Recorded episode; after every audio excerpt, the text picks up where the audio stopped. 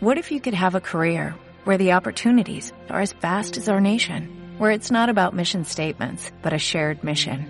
At U.S. Customs and Border Protection, we go beyond to protect more than borders, from ship to shore, air to ground, cities to local communities. CBP agents and officers are keeping people safe. Join U.S. Customs and Border Protection and go beyond for something far greater than yourself. Learn more at cbp.gov/careers. Historia con Luis Auda.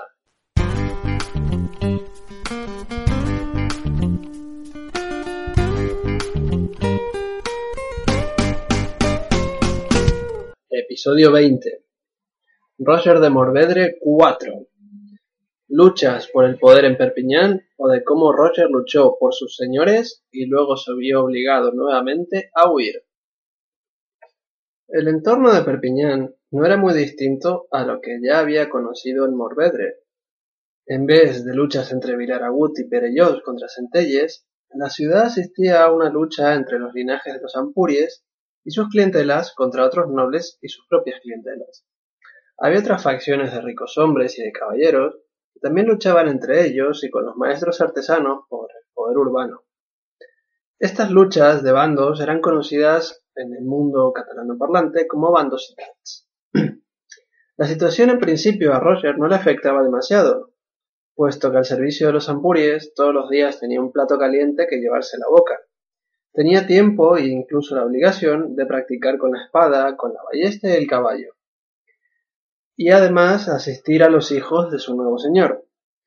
Pero por primera vez, desde que salió de su hogar, sentía nuevamente que tenía amistades y el cariño de una familia.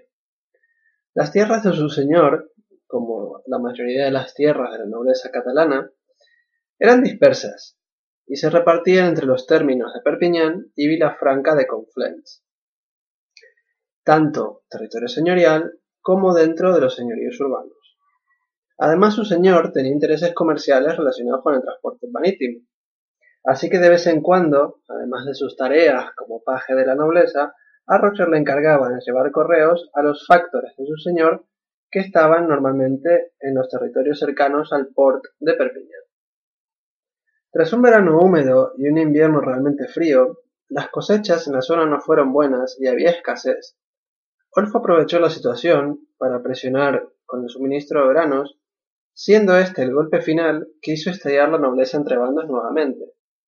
En este contexto se movía Roger cuando fue atacado en plena ciudad de Perpiñán por un escudero del clan Roche, perteneciente a la clientela de los Moncada, quien lo había reconocido por la librea que portaba en el pecho.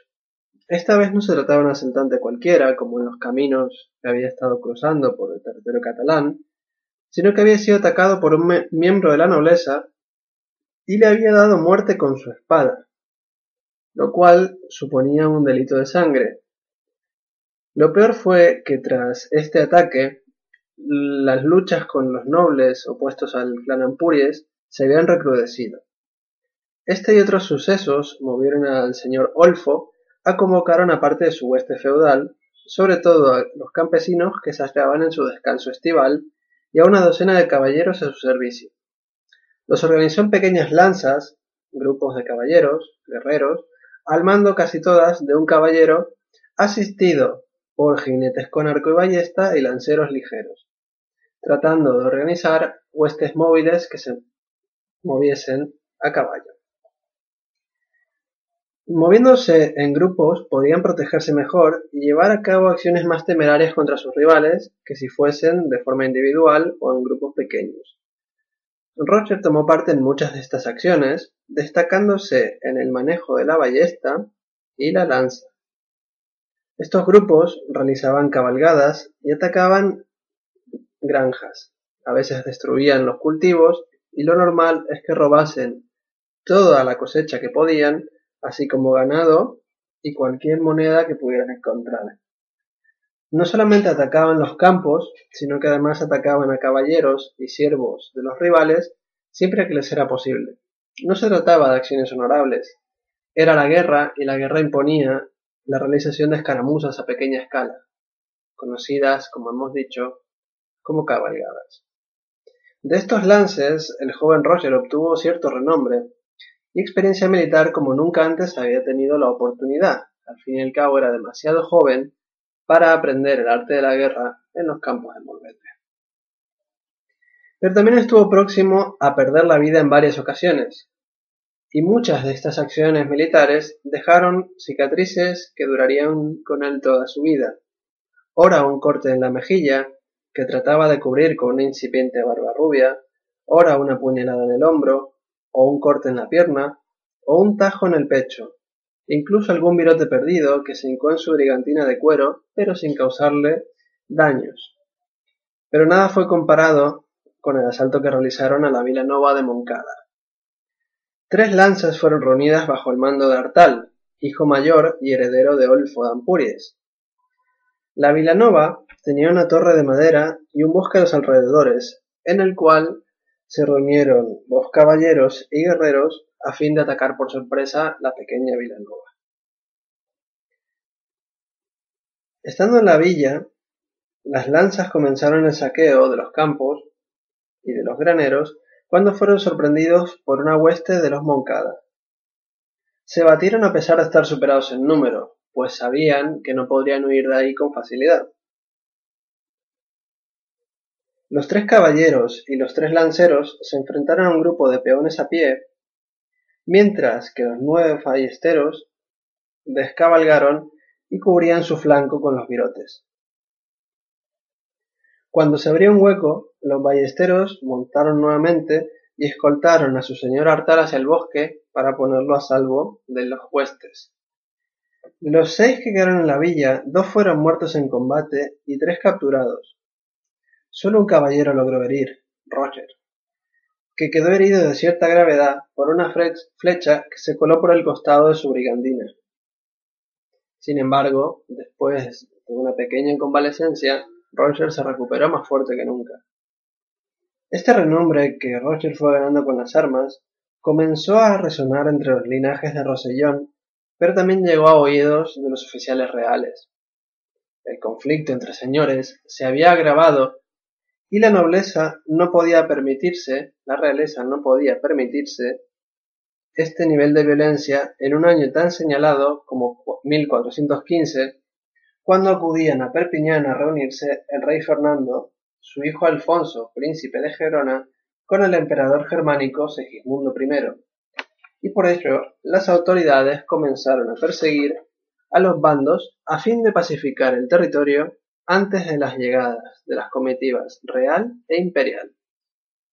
A diferencia del linaje de Ampuries y de sus caballeros, que eran nobles, los hombres de armas, como Roger, no eran nobles, y fue sobre ellos sobre los cuales los oficiales reales comenzaron su persecución. La persecución que estaba legitimada por las leyes del reino. Aunque los ampuries pusieron auténtico fervor en ocultar a sus hombres en jurisdicción real, eh, perdón, en jurisdicción señorial, los oficiales reales los persiguieron más allá de los bordes del realengo, algo que los nobles siempre objetaban en los agravios en cortes. Ante la presión que ejercían los oficiales reales contra las bandosidades, Roger vio truncada su vida con los ampuries y decidió volver al plan original de continuar hacia Borgoña. Así, a sus 21 años, era ya un joven fornido y bien desarrollado. Se había acostumbrado al frío, a largos periodos de ayunas, al combate con las armas, tanto a distancia como en cuerpo a cuerpo. Había conseguido ahorrar suficientes croats y diners con los cuales marchar al norte con su nuevo caballo. Los Ampuries dieron a Roger la mejor despedida que pudieron. Así Roger pudo marchar armado con una ballesta ligera y suficientes virotes para defenderse por el camino, con el estoque que había conseguido obtener de los campos de Morvedre, una brigandina de cuero que le habían regalado, una lanza ligera de punta de hierro, regalo de Artal por, salvar su vida en Vilafranca, y una capa de piel regalo de Olfo, por salvar a su hijo. No era caballero, no era escudero, y siendo plebeyo era realmente difícil, si no imposible, que lo llegase a ser. Pero había descubierto algo, había convertido la guerra en su modo de vida y había decidido que así seguiría, que podría vivir de ella o morir en el intento. Podría ser un mercenario al servicio de cualquier ciudad o noble, o tratar de ponerse al servicio de algún caballero e intentar ascender. Aún no lo había decidido. Pero el camino hacia Borgoña aún era largo y lleno de, de posibles ataques de la fortuna. Era el momento más frío del año, era el mes de enero, cuando se dispuso a cruzar los pasos, todavía helados, hacia Francia. Estaba decidido a llegar sin más retrasos a Borgoña. Por fin, por fin después de tanto tiempo, tres años ya, conseguía abandonar los dominios del rey de Aragón, que tanto le estaba quitando y que tan poco le había dado. Entraba en los dominios del rey de Francia, en las tierras de San Luis, en el mismo año en que se libraría la batalla de Azincourt, donde se decidiría el destino de la guerra entre franceses e ingleses, esa guerra que con el tiempo conoceríamos como de los cien años. Una vez más en su vida se equivocaría de bando, o tal vez no, solo el tiempo lo diría. Con esto damos fin a este cuarto capítulo de la vida de Roger de Morvedre, aún conocido como Roger de Morvedre, soldado valenciano que había sido aprendiz en una industria textil en Cataluña, que había conseguido entrar al servicio de la nobleza territorial de, Perpiñán, los condados de Cerdaña. Y, y, bueno, hemos visto toda una serie de detalles, hemos visto la las bandosidades, hemos visto cómo funciona la nobleza, hemos podido aprender crímenes de sangre, las cabalgadas, eh, las composiciones de una lanza, pero solo las hemos mencionado de nombre. Y quizás este y no otro sería el mejor momento de ir desembrochando poco a poco lo que son y lo que significaron cada uno de estos términos en su momento. Empecemos con el que primero se nos ha planteado en nuestra historia, las bandosidades, las luchas entre la nobleza. Para los que seguís el programa regularmente, Hemos hablado muchas veces del Reino de Valencia, eh, especialmente en el siglo XV. Hemos mencionado algún trabajo, como los de los profesores Cabezuelo y Manuel Benítez de la Universidad de Alicante, que han trabajado bandosidades. Hay más, especialmente de, la Universidad de Valencia, los podréis encontrar en Roderick, que es el repositorio universitario. Buscáis bandosidades o bandositats, encontráis toda una serie de artículos al respecto. Y en este sentido, eh, He leído muchos de sus artículos y generalmente lo que hacen es describir qué bandos estaban en conflicto, qué acciones llevaron a cabo unos contra otros. Por poneros en situación, las bandosidades se, lucharon tanto en territorio urbano como en territorio rural.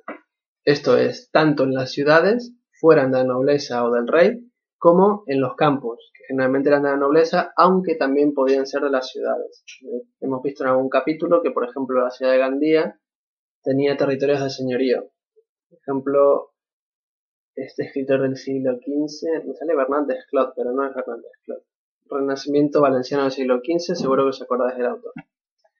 Vivía en un señorío propio, pero que pertenecía a la ciudad de Valencia, era de Gandía, era vasallo de la ciudad de Gandía. ¿Por qué se enfrentaba la nobleza? Es algo que desconocemos, pero los conflictos que tenían, que generaban, implicaban una lucha armada entre caballeros. Generalmente no se enfrentaban los señores, sino que sus clientelas. Una clientela no es lo mismo que un vasallo. Por poneros un ejemplo, las mafias, eh, por ejemplo, en el padrino. Tenemos al padrino que tenía su clan familiar, que tenía una serie de empleados. Los empleados podrían ser sus vasallos, tanto caballeros como campesinos, pero por otro lado había otra serie de clanes que se ponían a la protección de este. Eso sería la clientela, por así decirlo. En la Edad Media, estas clientelas están bastante desarrolladas y por tanto las luchas que se producían entre clanes se producían sobre todo entre clientelas y entre caballeros al servicio y generaban toda una serie de conflictos porque al fin y al cabo saqueaban, robaban, mataban y ponían a los reyes en, toda la situación de que investigar, enviar oficiales reales a pacificar, incluso enviar lugartenientes. Era un nivel de violencia muy elevado que arrasaba el territorio. De ahí que el rey le quisiera poner fin, especialmente si tiene que reunirse con el emperador. No tenemos muy claros los motivos. Pueden tratarse tanto de luchas por el poder, por ejercer cargos urbanos, por ejemplo, pero también eh, puede tratarse de eh, luchas por el poder territorial. Eh, si yo arraso tus territorios, luego los puedo comprar, heredarlos, etc. Quizás venga más por ahí el conflicto, aunque hace falta estudiarlo más. Pero no sería una de las ideas. Relacionado con esto estarían los crímenes de sangre. Derramar sangre es un crimen muy grave, que se condena con la muerte o si eres noble con una multa muy alta. En este caso Roger, que no es noble, mata a un noble, y por tanto su castigo es prácticamente la muerte, especialmente porque está levantando las armas, violando la paz del rey, puede ser objeto de la ira regia. Y en este caso la nobleza, la alta nobleza lo intenta proteger, como hacen todos los señores con sus clientes, dejándolo en territorio donde el rey no puede intervenir, que es el señorío.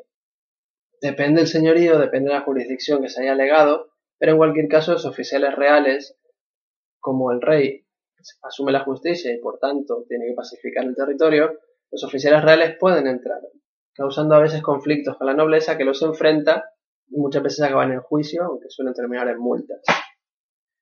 Por otro lado, la nobleza, hemos visto muchas veces, lo hemos mencionado, que la nobleza es de base territorial, que se dedica a la agricultura y a obtener tributos de la agricultura. Pocos se dedican al comercio.